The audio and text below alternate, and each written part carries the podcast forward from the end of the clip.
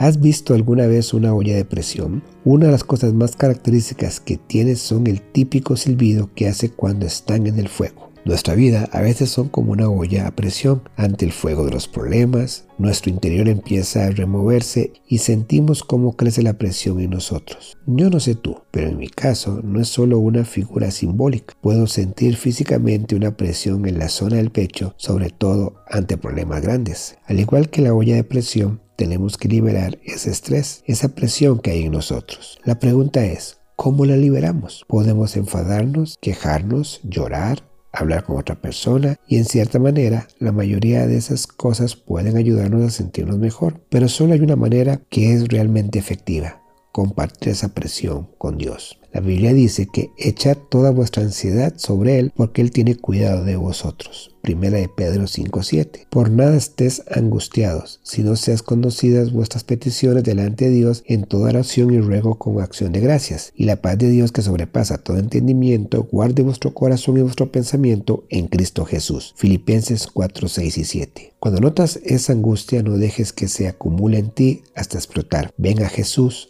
Habla con Él en oración, desahógate con Él, echa todas tus ansiedades a sus pies y cree que Él va a hacer algo en esta situación. ¿Sabes qué ocurre cuando lo hagas? Que a los pocos minutos empezarás a sentir esa paz increíble de Dios que te fortalece de nuevo. Deja que hoy Dios se lleve el estrés de tu vida y te dé su preciosa paz. Es una promesa que está hoy a tu alcance. Y te digo, apropiate de ella. Que su paz eche fuera el estrés en este día. Bendiciones.